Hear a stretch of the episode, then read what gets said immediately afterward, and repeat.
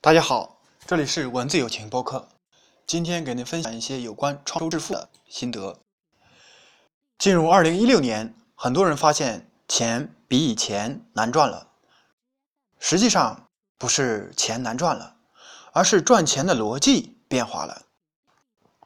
首先，我们必须对宏观形势有所了解。毛泽东时代的中国是计划经济，邓小平时代的中国是市场经济，而习大大时代的中国将进入更高层次的资本经济时代。什么是资本经济时代呢？简而言之，它就是在市场经济的基础上加了一根杠杆。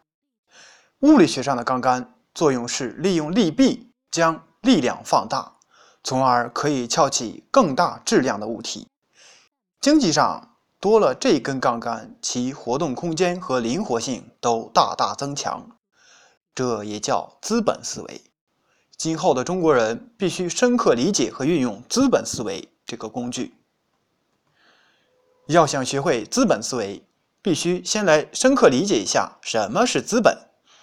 资本仅仅是指钱？不是，资本是对资源的支配权。通过资源支配带来更多的支配权，叫资本运作。通过资本运作，优化和配置社会财富。实现社会效率的最大化，就是资本运作的社会价值。